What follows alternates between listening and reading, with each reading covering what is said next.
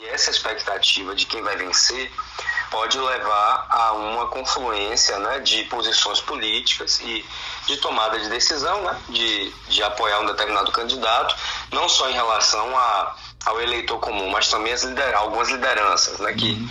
têm esse perfil mais pragmático. Então, as pesquisas podem, de fato, levar a uma parte, né, uma pequena parte, talvez, do eleitorado a é, criar uma inflexão ou esperar as pesquisas para né, se decidir em quem votar.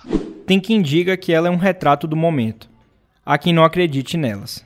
Certo mesmo é que as pesquisas eleitorais causam alvoroço no meio político sempre que são divulgadas. Vale a pena, vale a, pena a gente ressaltar é que na Bahia, no, nas últimas eleições, principalmente pensando naquela eleição de 2006 e na eleição né, de 2014, a gente viu que é, a, a, o jogo virou né, e venceu a eleição quem estava em segundo lugar, né, quem é, apresentava ali uma dificuldade né, de, de, de lutar né, para vencer a eleição. Então, quando o PT saiu vencedor né, dessas duas eleições, se criou um clima também de que as pesquisas têm dificuldade de captar né, essa movimentação, uhum. ela é tardia, e isso como um certo padrão né, de comportamento eleitoral é, da população baiana. Eu acho que a gente pode continuar vendo, em parte, né, Anderson, esse cenário para 2022. A gente tem as eleições em aberto, sobretudo pela força que tem né, o ex-presidente Lula na Bahia é talvez a principal liderança né, político-partidária na corrida pelo voto, né, o principal cabo eleitoral, e de fato ele pode ainda levar a uma, a uma mexida né, nesse tabuleiro que a gente vê hoje, conforme o retrato das pesquisas, é, tanto de institutos locais quanto também dos institutos de credibilidade nacional. Os inúmeros institutos de levantamento de intenções de voto Brasil afora têm métodos variados para medir a preferência do eleitorado, o que pode ser alvo de críticas ou elogios. Mas é fato que sempre que puder, os candidatos vão dar um jeitinho para se aproveitar dos números e puxar a sardinha para o seu lado. É, as rodadas da Paraná, né, do Instituto Paraná, as rodadas né, é, do, do, do, IPEC, do Datafolha, elas costumam vir num, num tempo maior, num espaçamento maior, né? Uhum. E numa campanha, a gente pensar numa rodada de pesquisas a cada 15, 20 dias é, é, é uma tragédia, não dá para as campanhas esperarem tanto tempo. Uhum. Então elas acabam gerando pesquisas internas para conseguir detectar né, desafios e, e, e, problemas e questões que devem ser enfrentadas em tempo real e isso serve né, para balizar todo o trabalho do marketing político, seja na campanha em TV e rádio, como também nas redes sociais. Na Bahia, as pesquisas influenciam no voto do eleitor. Os candidatos se baseiam nos números para traçar estratégias. O terceiro turno desta semana vai analisar a importância das pesquisas no cenário eleitoral baiano. Começa agora o terceiro turno. Um bate-papo sobre a política da Bahia e do Brasil.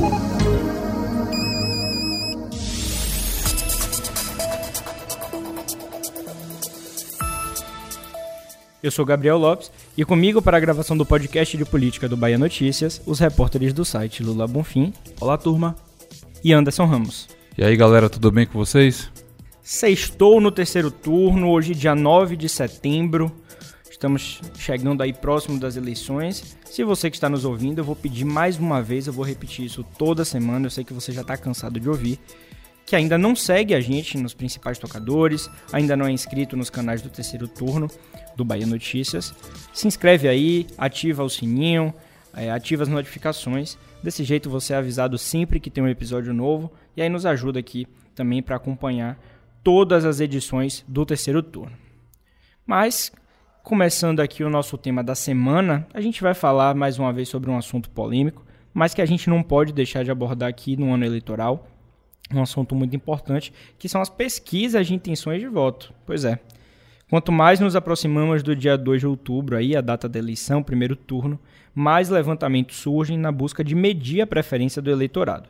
Sejam locais ou a nível nacional, a certeza que a gente tem é que toda semana vamos ser bombardeados com números que podem ou não ser os mesmos do resultado final, que geralmente não são, mas são bons indicadores. Né? Aqui na Bahia nós temos um cenário parecido na maioria dos levantamentos, já há algum tempo, né, Lula? É, Gabriel, de fato as pesquisas dos grandes institutos que foram publicadas até o momento têm um fator em comum, né, que é o candidato do União Brasil, a Semineto, liderando e vencendo já no primeiro turno. Este é o cenário traçado por grandes institutos, como o Paraná Pesquisas, o IPEC e o Datafolha. Nesses levantamentos também sempre aparecem Jerônimo Rodrigues, do PT, em segundo, e o bolsonarista João Roma, em terceiro. Os números variam pouca coisa. No último levantamento do Paraná Pesquisas, contratado pelo Bahia Notícias e divulgado na última terça-feira, dia 6 de setembro, mostra Neto com 53,5% das intenções de voto contra 20,5% de Jerônimo Rodrigues e 11,6% de João Roma. Já a Datafolha, contratada pelo Grupo Metrópole e publicada um pouco antes, no dia 24 de agosto, Neto permanece com 54%, enquanto Jerônimo aparecia com 16% e Roma com 8%. Dias depois, a IPEC, contratada pela Rede Bahia, mostrou Neto com 56%, Jerônimo com 13% e Roma com 7%. As margens de erro das pesquisas variam entre 2,5% e 3% para mais ou para menos. Todos os levantamentos foram feitos no formato presencial. É isso, Lula. Tendo em vista esses números que você acabou de falar, a regra entre os candidatos parece ser sempre a mesma, né? Quem está à frente não costuma cantar vitória, prega pés no chão, humildade e tal. E já que está atrás, é, busca descredibilizar as pesquisas, né? E, e, vem com aquela frase pronta de que este não é o sentimento que se vê nas ruas. Embora, de fato, a Bahia tenha um histórico de erro em pesquisa. Em 2006, por exemplo, a maioria dos institutos davam como certa a vitória no primeiro turno para Paulo Souto contra Wagner. E em 2014, o mesmo Paulo Souto aparecia vencendo Rui Costa é, nas eleições daquele ano. Souto, porém, perdeu para os dois petistas ainda no primeiro turno. Eu acho a pesquisa um cenário perigoso. Eu acho que ela é importante, a gente já tratou um pouquinho disso aqui, para refletir o momento, né? Mas eu acho se valer de pesquisa um tanto perigoso e a história nos conta isso, né? Justamente por esse fato aí de 2014, né? 2000 e, e 2006 também, né? Com, com Wagner. Então, a gente já consegue notar aí um crescimento de Jerônimo, a propaganda eleitoral, que foi o tema do, do podcast da semana passada nosso aqui, é, começou. Então, acho que a gente tem que ter muito cuidado com essa questão das pesquisas. Então, é, é interessante que em 2006 e 2014, é, as pesquisas não detectaram a vitória, né, tanto de Wagner em 2006 quanto em quanto de Rui em 2014, mas detectaram um aumento, né, da intenção de voto neles dois. Mês a mês, né? Mês a mês.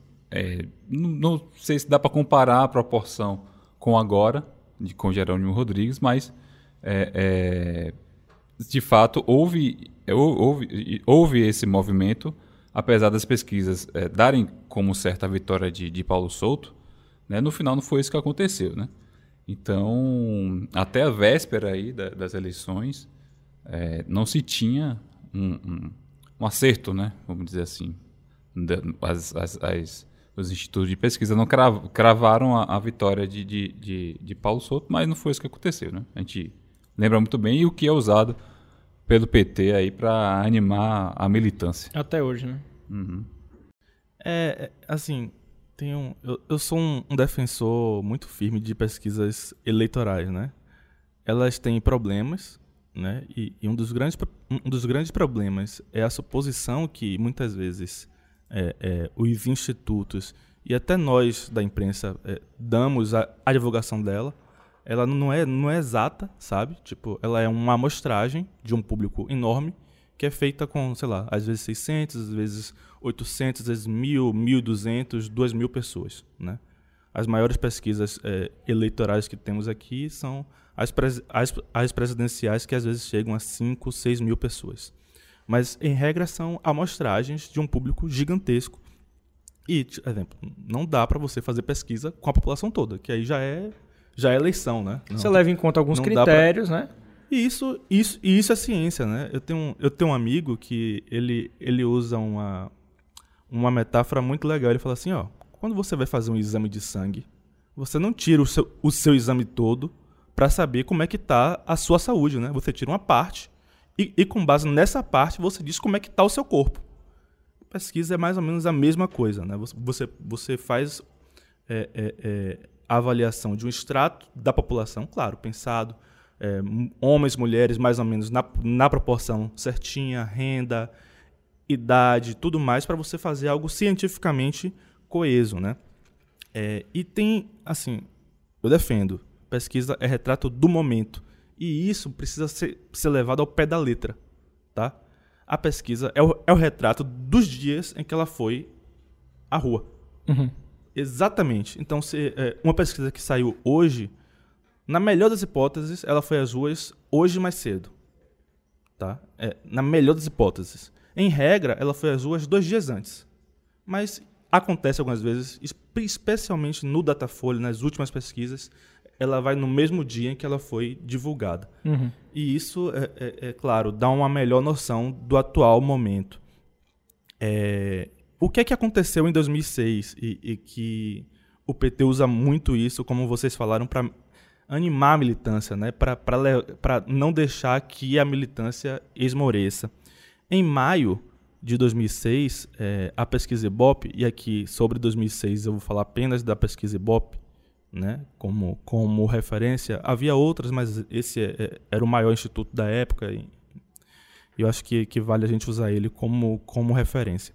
Em 2006, é, em maio, Wagner tinha 12% das intenções de voto. 12%. Enquanto Paulo Souto tinha é, mais de 40%. Acho que deixa eu dar uma conferida aqui. Mas Paulo Souto tinha mais de 50% das intenções de voto em maio. E é, na véspera da eleição, essa distância, que era na faixa de 40%, passou a ser de 8%. Então não é exatamente correto a gente falar que a, a pesquisa não captou o movimento de virada. Ela captou o movimento de virada. Só que ela só se concretizou no dia da eleição. Tem uma coisa que é muito subestimada em análise política, que é a campanha no dia da eleição. O fato dela ser ilegal não quer dizer que ela não aconteça. Pelo contrário, ela acontece aos montes. E muito. Basta a gente andar qualquer dia pela periferia de Salvador em dia de eleição e a gente vai ver santinhos espalhados pelos, aos montes, tá? E isso acontece também aos montes no interior do estado, que é onde tradicionalmente é, é, é, se ganha a eleição aqui na Bahia, né? A É chamada boca de urna, né? A boca de urna, né? É o que eu falo muito sobre eleição de senador, né? A gente às vezes olha, pesquisa, analisa e tal, mas o que decide fortemente a eleição de senador, especialmente aqui na Bahia, e a história mostra isso, é o Santinho, aliado ao governador que provavelmente vai ser eleito Uhum. né? Então, é, é, eu, eu tenho muito isso firme em minha cabeça. Deixa eu até pegar aqui os números que eu estava tava pesquisando para pegar certinho mês a mês de 2006, né? Em 2006, é, Paulo, isso. Em maio, Paulo Souza tinha 57, Wagner 12. Em julho, 56 a 13. Em agosto, 48 a 26. Em setembro, 48 a 33, ou seja, já, era 15 pontos, né? Saiu de 45 para 15 de maio para setembro. E na véspera, aí já, já uma contagem de votos válidos, tá? Era 51 a 41. Uma contagem de Pra votos Paulo válidos para Paulo Souto. E no dia, a boca de urna apontou a virada de Wagner, 49 a 43. A pesquisa captou esse momento, sabe? Só que o X, ele só aconteceu no dia. E isso se repetiu, mais ou menos, com Rui em 2014, né? E com Rui em 2014, a gente já calejado com isso, a gente já imaginava, né? A gente, a, a a gente viu esse movimento se- sendo feito, a gente falou, ó, no dia, esse X vai acontecer, né? Esse X vai acontecer. Porque a- as últimas pesquisas já apontavam ali um empate técnico entre Rui e Paulo Souto, né? E com o movimento, a ten- pesquisa é muito tendência também, tá, gente? Quando a gente eu, eu acho errado às vezes quando a gente está é, na reta final da eleição e quando vai dar o resultado de uma pesquisa, a gente ignora quanto ele estava na pesquisa anterior. Uhum. Tá? Porque isso é importantíssimo para análise. O movimento que está sendo feito. Né? Quando existe um movimento recorrente, a cada pesquisa o candidato vai crescendo, significa que ele está mantendo esse ritmo, ele vai crescer ainda mais. E no dia da eleição, isso tende a se confirmar. É, e aí, é, é, politicamente, né, é, o PT esse ano, voltando para esse ano, o PT tem utilizado muito essas duas eleições para dizer que as pesquisas, as pesquisas estão erradas e tal, e se apoia muito na pesquisa da Atlas, que tem sido contratada pelo Atarde, tá? E aí, qual é a minha opinião sobre a pesquisa da Atlas? É, a pesquisa da Atlas, ela tem um método diferente das outras, tá? Ela entende como principal cenário o cenário em que o partido é associado aos, aos candidatos. E quando você associa o partido aos candidatos, e aí já é uma avaliação minha, tá? Quando você associa o partido aos candidatos, você está fazendo um trabalho que é um trabalho das campanhas. Por quê? É uma análise de potencial, tá? Para o eleitor, para a base do eleitorado brasileiro. Por mais que para a gente que acompanha a política isso, isso seja bobo, né? A gente sabe quais são os partidos, né? mas para a base do eleitorado brasileiro, essa ligação não está feita. Ele não acompanha a política no, no dia a dia, ele passa o dia trabalhando. Ele não vê propaganda eleitoral. Quando ele quando está passando na televisão, ele vai fazer alguma, alguma outra coisa. Isso não está associado. E aí, só para a gente ter é, é, é, uma, uma noção das coisas, né? Na última pesquisa da Atlas, Jerônimo aparece com 38%. Em nenhuma das outras pesquisas ele aparece com esse valor. Nenhuma das outras. Tá? E aí, quando você analisa direitinho a pesquisa do Datafolha, tem uma parte do Datafolha que diz o seguinte: Você votaria em um candidato apoiado pelo PT? Responde sim, 38%. Uhum. É a mesma pergunta, é a mesma lógica. Eles chegam a 38% porque na, na pesquisa da Atlas, Jerônimo está associado ao PT. E essa é uma associação que a campanha de Jerônimo precisa trabalhar se quer que ele, se, que ele seja eleito. Ou seja, a pesquisa da Atlas tem ciência, sim, mas é uma previsão do futuro, não é um retrato do, do momento, sabe? Ele está analisando o potencial eleitoral de Jerônimo, não exatamente como é que Jerônimo está neste momento. É a mesma coisa, o, o cenário da Atlas é a mesma coisa de você associar, ou parecido, associar Jerônimo a Lula. É mais uma análise de potencial. Tá? Você, ele só vai chegar àquele potencial se ele convencer o eleitor de que ele é o candidato do, do PT ou de Lula. E isso é um trabalho a ser feito pela campanha, não pelas pesquisas eleitorais.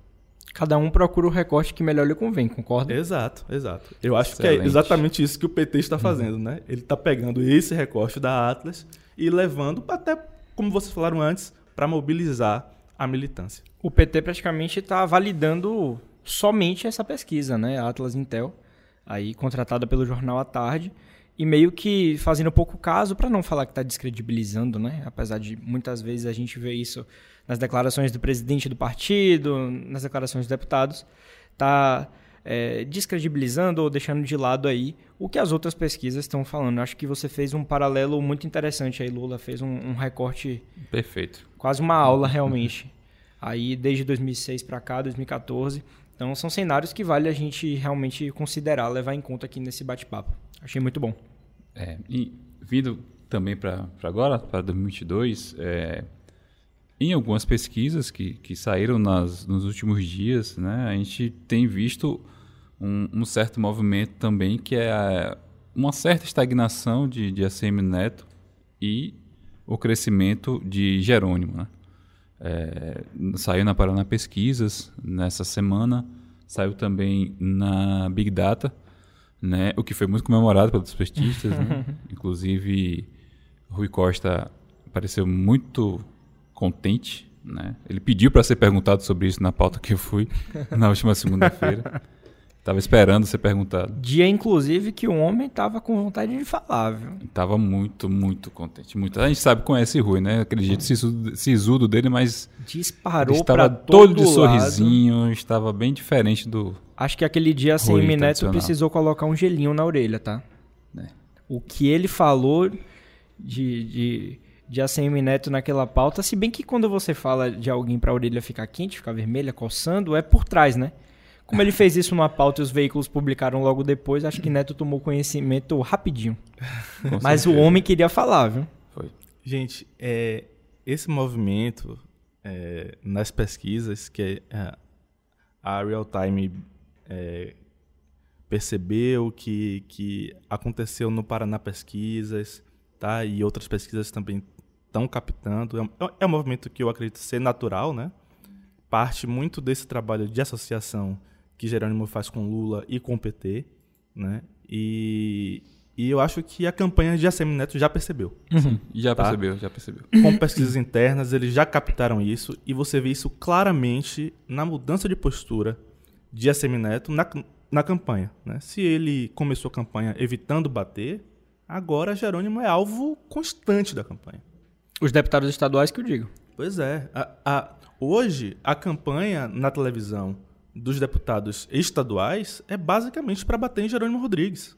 Ontem, antes de eu sair de casa, né, eu estava assistindo a propaganda dos deputados federais e eles também já começam a bater em Jerônimo Rodrigues.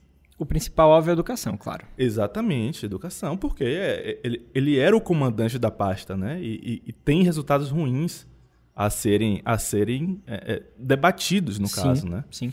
E eu acho que a campanha já percebeu e começou a se preocupar, né? Porque Jerônimo tá, tá realmente crescendo e deve crescer ainda mais.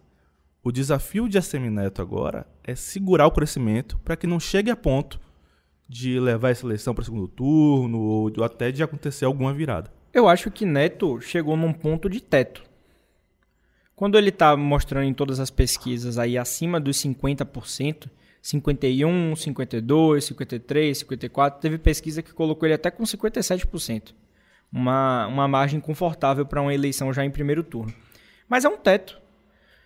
Né? Por todos esses elementos que Lula falou, o crescimento de Jerônimo tem sido natural. A gente já sabia que isso ia acontecer com a propaganda eleitoral, com a vinculação do nome a Lula, com a questão do PT. Então, Neto crescer muito mais do que o que ele já cresceu até aqui é praticamente inviável. Tem João Roma ali que está almejando ali, galgando seus 10%, seus 12%. Então, Neto de fato atingiu o teto, é o teto de, né, que ele poderia chegar aqui no estado. Então, agora é ver a, a, contenção desse crescimento de Jerônimo. E foi interessante você citar pesquisas internas, porque essa semana eu estava conversando com algumas pessoas ligadas à campanha dos dois lados. Pessoal na campanha do PT já está prevendo o seguinte, segundo as pesquisas internas. É, de todos os votos que Lula tiver na Bahia, Jerônimo vai ter 70% desses votos que Lula tiver aqui no estado. Então, aquela história do voto Lula-Neto teria aí essa, esse limite de apenas 30%, essa conversão de quem votou em Lula votar em Neto aqui na Bahia, né? Então, desses votos que Lula tiver, é isso que eles estão apontando. 70% desses votos eh, Jerônimo consegue eh, converter para ele. Outra coisa que me falaram é que essas pesquisas internas já estão apontando que até o dia da eleição já vai ser possível notar uma virada de Jerônimo nas pesquisas. Eu ainda tenho uma certa resistência com essa informação, mas são elementos que a gente tem de bastidores. Isso me parece o, o que os, os americanos chamam de wishful thinking. Pensamento desejoso.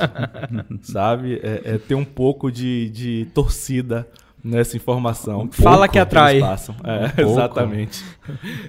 Então, mas assim, a gente tem um cenário, né? Atualmente, Lula, na- na- nas principais pesquisas, aparece com 50% dos votos, das intenções de votos aqui na Bahia, né? Então, vamos supor que desses 50% né, de votos que ele tem aqui na Bahia, desse total, Jerônimo consiga converter os 70%. É uma- um número muito importante para Jerônimo, tá? Muito. Muito, importante. Assim, é, é só para trazer números de, de, de, pesquisa aqui, só para validar o que você falou, Gabriel. É, sobre, sobre a Semineto ter, de, é, é, ter, ter, chegado no teto. Né? Uhum.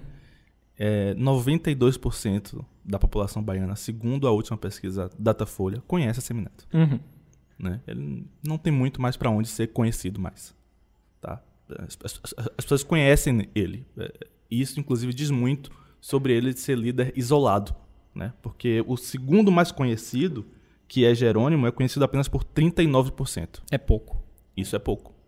Jerônimo tem espaço para ser conhecido ainda, logo espaço para crescimento. Uhum. Tá? Isso é, é, é muito importante.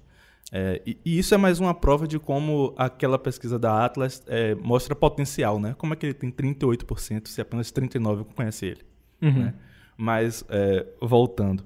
É, é muito, muito, muito cedo ainda para a gente falar é, é, é, que ah, ele vai ter 70% da, da transferência de Lula, tá? É muito cedo. Mas se isso por algum acaso ocorrer, seria muito importante para Jerônimo, porque é, Lula, segundo a última pesquisa Datafolha, por exemplo, Lula chega a 61% de intenções de voto no estado, tá? 61. Se, é, se ele tiver aproximadamente 70, Jerônimo vai chegar a 42%. E curiosamente, 42% é exatamente o número de pessoas que no Datafolha falam: "Você votaria no candidato apoiado por Lula?" Candidato do PT? É 42% por Lula, 38% PT. Né?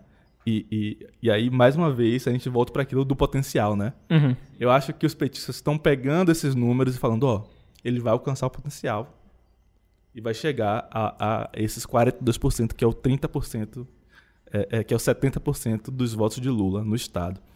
É, é isso. Tem, tem uma, uma, base de ciência, mas tem um pouquinho de desejo, tá? Eu estou torcendo para que uhum. chegue lá. Né? Então a gente, como, como, como imprensa, deve trazer isso, porque é importante, é interessante, mas também sempre ponderando de que não necessariamente essas coisas se concretizam.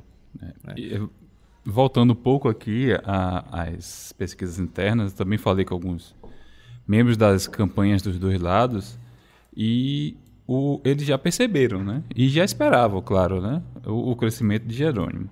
Mas é, a, campanha, a, a, campanha de Neto acredita ainda numa vitória no primeiro turno e os números deles é, são muito parecidos com as pesquisas que saíram dos grandes institutos, né? O Neto beirando, até um pouco mais otimista, né? Com o Neto beirando ali claro. 60% e tal. Mas um fator que eu achei interessante é que, como, tanto aqui na Bahia como no Brasil, Bolsonaro tem crescido.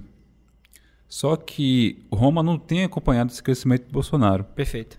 Então, é, o voto neto-Lula já está, de certa forma, consolidado. Sim.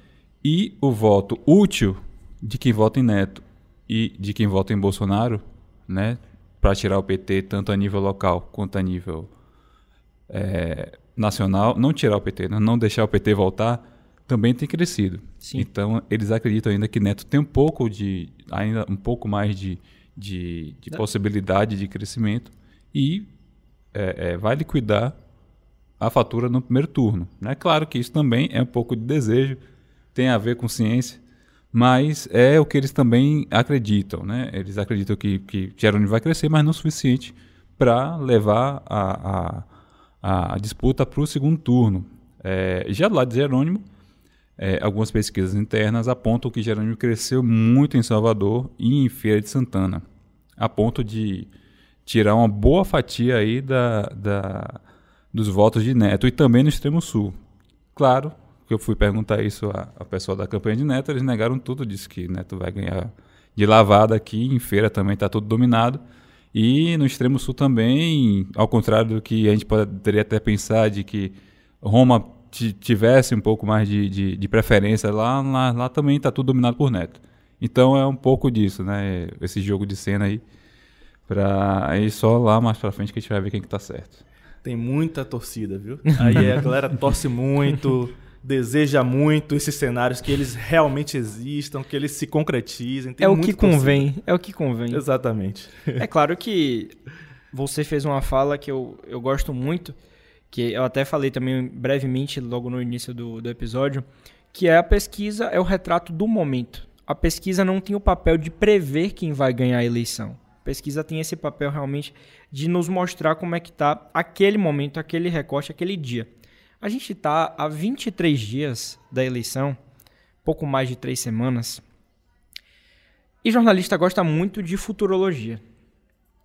Eu confesso a vocês que no momento eu não me sinto confortável para dizer que a eleição na Bahia vai ser decidida em primeiro turno para nenhum dos dois lados. Eu vejo eh, todo esse otimismo do pessoal de Neto, dizendo que ele vai ganhar de lavada, que vai ser a maior votação dos últimos anos. Vários aliados têm falado isso e eu não consigo enxergar isso. Talvez pelos elementos que até que Lula trouxe aqui, que Anderson também já falou, né, todo esse contexto que a gente está inserido, eu não consigo ver isso. E também não consigo ver Jerônimo crescendo a ponto de passar Neto nesses 23 dias que faltam e liquidar já no 50 mais 1. Eu não consigo enxergar isso hoje. Então, é, jornalista gosta muito dessa questão da futurologia, mas com os elementos que a gente tem hoje, apesar das pesquisas, eu não consigo ver para nenhum dos é lados. É difícil a gente, a gente cravar alguma coisa, né? Eu acho que. Eu já tinha falado que essa seria uma das eleições mais complicadas é, é, é, em termos de você é, é, prever o resultado, né? Eu ainda acho que se eu tivesse que apostar, eu apostaria que Neto venceria a eleição. Eu, eu ainda eu, eu, tenho essa aposta pública no Twitter, inclusive. De modo tá? geral, mas não em primeiro turno. É, não, não consigo dizer primeiro e segundo turno. Perfeito. Não consigo. É, perfeito. É, isso vai ser no detalhe, sabe? Eu acho que, que, que vai acontecer no detalhe. Eu acho que esse movimento de, de Jerônimo crescer vai tensionar a eleição mais ainda. É, o crescimento vai, vai acontecer.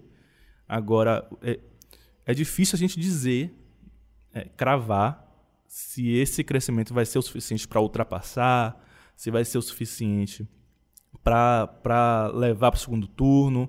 É difícil. Isso, isso a gente vai ver no caminho, pouco a pouco, analisando cenários e até chegar lá. Vai ser muito difícil.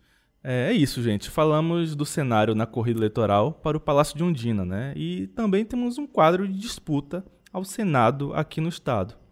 Podemos dizer que as pesquisas mostram uma situação mais ou menos parecida, né? Com um líder isolado, né? bem à frente, com uma distância confortável, mas com o crescimento dos demais adversários, né? Assim, Lula. É, e quem aparece liderando é o senador Otto do PSD, que busca a reeleição. Na Paraná, Otto tem 31,8%, enquanto o segundo colocado, Cacá Leão, do PP, aparece com 17,1% e Raíssa Soares, do PL, com 14,7%. A Datafolha mostrou Otto com 32%, Kaká com 10% e Raíssa Soares com 7%. Já, já na IPEC, já na IPEC, Otto tem 30%, Kaká 11% e Raíssa 7%. É curioso uma coisa, né? É, é a diferença é, de Kaká e Raíssa no, no IPEC, né? E no Datafolha para Kaká e Raíssa no Paraná Pesquisas, né? Isso é curioso. Mas tem uma coisa que pode, pode explicar isso, tá? A Paraná Pesquisas é mais nova, é mais recente. Talvez tenha captado um, um movimento de crescimento tanto de Kaká quanto de Raíssa, que é um movimento factível, né? A gente consegue enxergar os motivos para isso, né? É, é, Kaká ligado a hoje o candidato que tem mais intenções de voto, que é a Semineto, né? E Raíssa que tem é, Bolsonaro como grande puxador de votos, né? Tem uma tendência que, que é, Roma briga também para entrar nesse bolo, mas tem uma tendência de Raíssa atrair basicamente todos os votos bolsonaristas é, do Estado, né? Porque se é, Roma tem a Semineto como esse grande, grande adversário por votos bolsonaristas antipetistas, né? É, Raíssa, eu acho que Kaká e, e, e, Otto não tem condições de, uhum. de brigar por esse voto. Você né? tem um caminho livre aí. Eu né? acho que Raíssa tem um caminho livre para ter todos os votos bolsonaristas do Estado. Então, ela tem uma margem de crescimento legal. E Kaká vinculado à Semineto também tem uma margem é, legal de crescimento. Isso eu acho que até o PL conseguiu sabe disso, né? Conseguiu captar isso, né? É, o PL já disponibilizou, por exemplo, 2 milhões e meio para a campanha de Raíssa e até o momento da gravação desse episódio não disponibilizou um centavo para a campanha de João Roma. Acho que Roma é, tem 90 mil de 90 doações. mil, mas não é na, nem um centavo do PL. É, Roma tem 90 mil de doações, enquanto Raíssa tem 2 milhões e meio. É, sobre esse. Só um parêntese sobre esse desprestígio de Roma junto ao bolsonarismo no Estado e no Brasil, né? Apesar de Bolsonaro é, ter comprado a candidatura de João Roma, né? E, e aparece sempre ao lado dele, é, é, gravou uma parte para o programa eleitoral junto é, é, lá, lá em Brasília, né? É, parece que o, o bolsonarismo raiz não abraçou inteiramente a candidatura de Roma. E eu estava assistindo a propaganda eleitoral de televisão do candidato Alexandre Aleluia. E quando ele pediu voto, ele pediu voto é, é, para ele e para Bolsonaro. Ele falou 22, 55, aleluia, e 22, Bolsonaro. E O candidato ao governo, o candidato ao governo foi ignorado, né? inclusive, Aleluia ainda faz campanha, rapaz. Pois é, Tá sumido, cara. Né? é. Eu achei que ele deu uma sumida legal mesmo, viu? Deu uma sumida legal. E no momento que não poderia assumir, né? Apareceu Pra aí ele. Porciúncula, apareceu aí Capitão Alden, apareceu A, aí... a concorrência tá grande. A né, concorrência tá forte, tá? Perdeu espaço, viu? Uhum. Eu acho que, que alguns quadros bolsonaristas de importância vão ficar pelo caminho.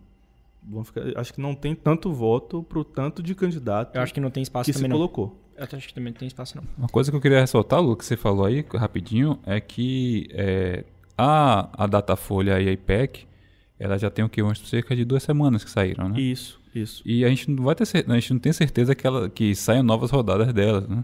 Elas são caríssimas de serem feitas. E Tem a são a nível promessa- nacional. Tem promessa do Datafolha ainda de. Tem promessa de mais três da, Datafolhas por parte da metrópole, né? A metrópole falou que contratou quatro. Hum. Saiu uma, Hum, né? Então, é, é, faltam três ainda. É, eu tenho sentido que a Rede Bahia tem, a cada eleição que passa, contratado menos pesquisas eleitorais, tá? Já contratou a primeira IPEC, é, mas eu não sei se em breve vai ter uma outra. Eu, eu acho, inclusive, eu- é, é possível, factível, que só tenha mais uma na reta final, tá? Uhum. É, é, Tanto que a gente nem tem informação ainda de alguma coisa já, Porque é já isso, né? certa, né? como pesquisas são caras, são bem caras, e os veículos de comunicação não passam por grandes momentos econômicos, financeiros, O Né? país de uma forma geral, né? é natural que a quantidade de pesquisas contratadas diminua. É, a gente estava falando aí da porcentagem, né? Comparando as pesquisas, mas se vocês olharem, é, Otto consolidado realmente, né? Sempre ali com números próximos. Mas se vocês repararem os crescimentos de Kaká e Raíssa em todas as pesquisas, eles estão quase dentro da margem de erro, os dois. Né? Uma diferença de 3% entre um e outro. Então, apesar de Kaká ter crescido, Raíssa também tem crescido. Então, não tem uma grande diferença ali.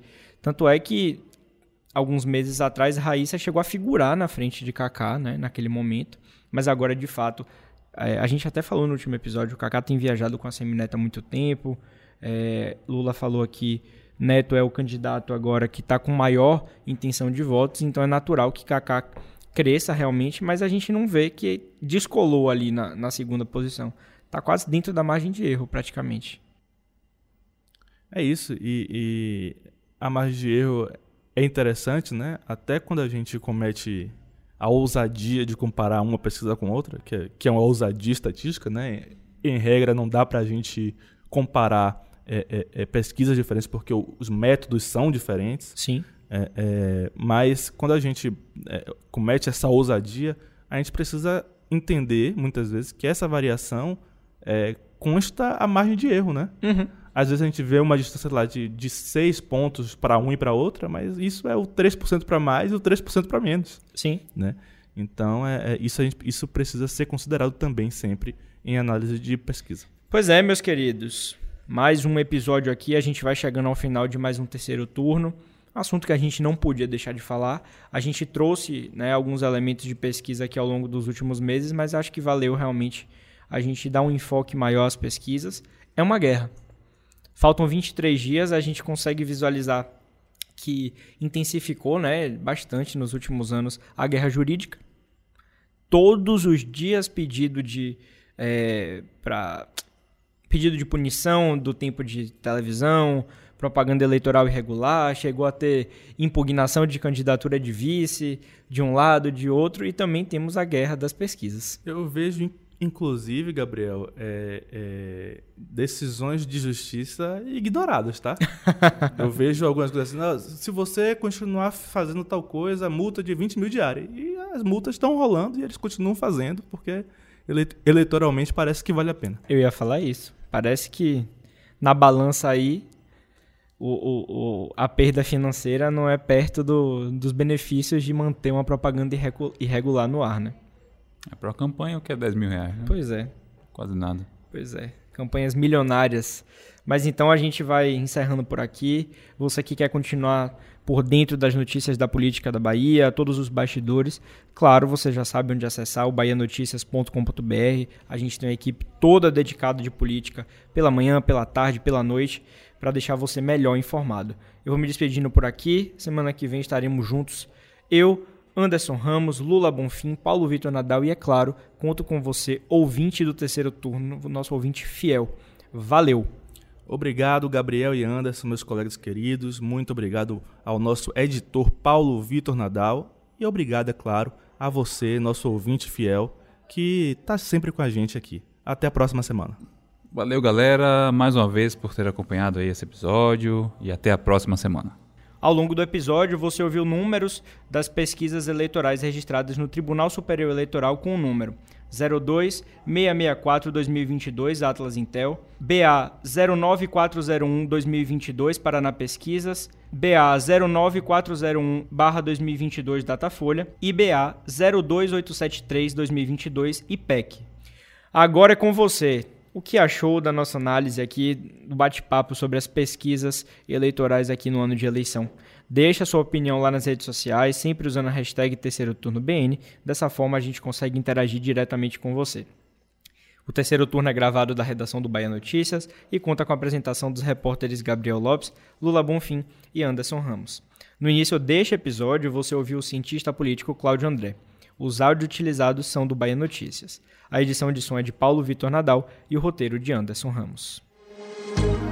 Você ouviu o terceiro turno, o seu podcast semanal sobre a política da Bahia e do Brasil.